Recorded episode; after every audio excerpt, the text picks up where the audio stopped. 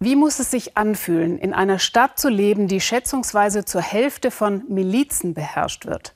Von Milizen, die so makabre Namen tragen wie Büro des Verbrechens. Das sind ehemalige Polizisten, die kleine Leute erpressen und gleichzeitig Verbindungen in die große Politik haben. Bis hinauf in die Familie des Staatspräsidenten, gegen dessen Sohn im Zusammenhang mit einem Mordfall ermittelt wird. Ja, Sie sehen richtig hier am Bild des Präsidenten, diese Stadt liegt im Brasilien von Jair Bolsonaro. Und seit er im Amt ist, sagt unser Korrespondent Matthias Ebert, treiben die Milizen ihr Unwesen in Rio de Janeiro ungehinderter als je zuvor. Kriminelle Milizionäre terrorisieren Rio de Janeiro, erpressen Schutzgeld und erobern Stadtviertel um Stadtviertel rund um den Zuckerhut. Die Milizen töten ihre Gegner und verscharren sie in Massengräbern, um keine Aufmerksamkeit zu erregen. Dies ist eine Reportage über Machenschaften von Milizionären, die große Teile von Rio beherrschen. Mit Verbindungen bis hinein in die Politik. In Rio sind jugendliche Drogengangs immer öfter auf dem Rückzug, weil militärisch ausgebildete Milizionäre sie vertreiben. Diese beherrschen immer mehr Stadtviertel, von außen kaum sichtbar. Irgendwo in Rio treffen wir eine Frau, die im Herrschaftsbereich einer Miliz lebt Seit anderthalb Jahren, seit eine hochgerüstete, militärisch organisierte Gruppe ihre Nachbarschaft mit Waffengewalt unter Kontrolle gebracht hat. Aus Angst will die Putzfrau anonym bleiben. Sie kommen von Haus zu Haus und fordern Geld. Wir haben anfangs gefragt, was das soll. Dann wurde uns gedroht. Sie fordern Schutzgeld von Geschäften wie Apotheken und Supermärkten, sogar von den Kindergärten. Até de creche eles estavam cobrando. In Sichtweite des Olympiaparks liegt eine ihrer Hochburgen. Dieses Armenviertel wird von der Miliz Büro des Verbrechens beherrscht. Sogar die Ärmsten müssen Schutzgeld zahlen, bestätigt die Putzfrau. In ihrem Fall umgerechnet 18 Euro im Monat. Viel Geld für sie. Es ist unmöglich, in diesem Viertel in Ruhe zu leben. Wer sich ihnen widersetzt, den bringen sie um. Ich habe große Angst, vor allem nachts. So betreiben die Milizen ihr kriminelles Geschäft. Sie erpressen Schutzgeld, erheben Gebühren auf Gasflaschen und Fernsehanschlüsse und kassieren ab beim Transport in den Vierteln. Der Soziologe José Claudio Alves erforscht seit Jahrzehnten die Machenschaften und den Ursprung von Rios Milizen.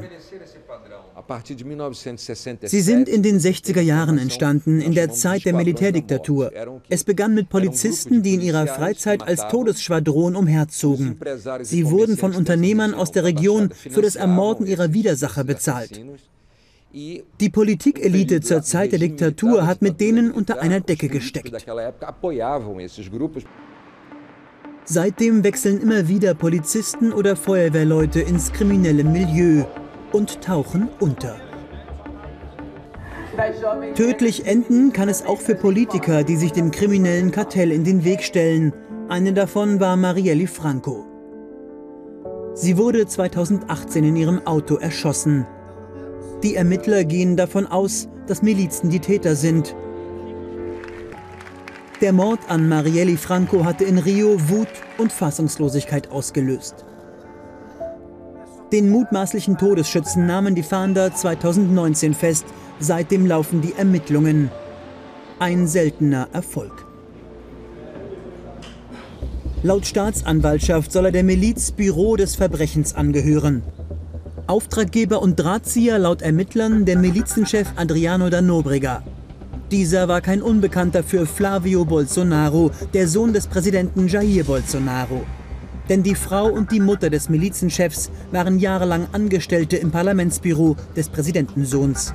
Staatsanwälte und brasilianische Medien haben diese Zusammenhänge nachgewiesen. Auch deshalb wird gegen Flavio Bolsonaro wegen Bildung einer kriminellen Vereinigung ermittelt. Präsident Bolsonaro persönlich hatte den Milizenchef Nobrega vor dem Mord mehrfach öffentlich gelobt. Außerdem erstaunt die Ermittler eine Verbindung zwischen dem Präsidenten und dem Todesschützen. Er wohnte bis zum Mord in dieser Wohnanlage als direkter Nachbar von Jair Bolsonaro. Der bestreitet, mit Milizionären in Verbindung zu stehen. Es gibt keine Verbindung zwischen mir und den Milizen. Adriano da Nobrega habe ich 2005 kennengelernt und seitdem nie wieder Kontakt mit ihm gehabt. Der Soziologe Alves hat Zweifel an dieser Aussage Bolsonaros. Präsident Bolsonaro hatte früher als Abgeordneter Milizionäre wie Adriano da Nobrega mehrfach öffentlich geehrt. Das waren nicht die Worte eines Ignoranten oder eines Ahnungslosen. Nein, Bolsonaro wusste sehr wohl, welche Verbindungen diese Männer mit dem organisierten Verbrechen hatten. Rund um den Zuckerhut haben die Milizen ihr Machtgebiet rasant vergrößert. Waren sie vor 20 Jahren nur im Westen der Stadt, sind sie längst in den Osten vorgerückt und vertreiben dort jugendliche Drogenbanden. Die militärisch ausgebildeten Milizen sind in der Hälfte von Rio präsent. Der Staat hat das Problem erkannt, der Erfolg aber ist gering. Hintermänner gehen nur selten ins Netz. Rios Staatsanwältin klagt, die Milizen gingen als Mörder und Kopfgeldjäger immer brutaler vor. Heute erleben wir eine extreme Zunahme der Gewalt durch Milizen.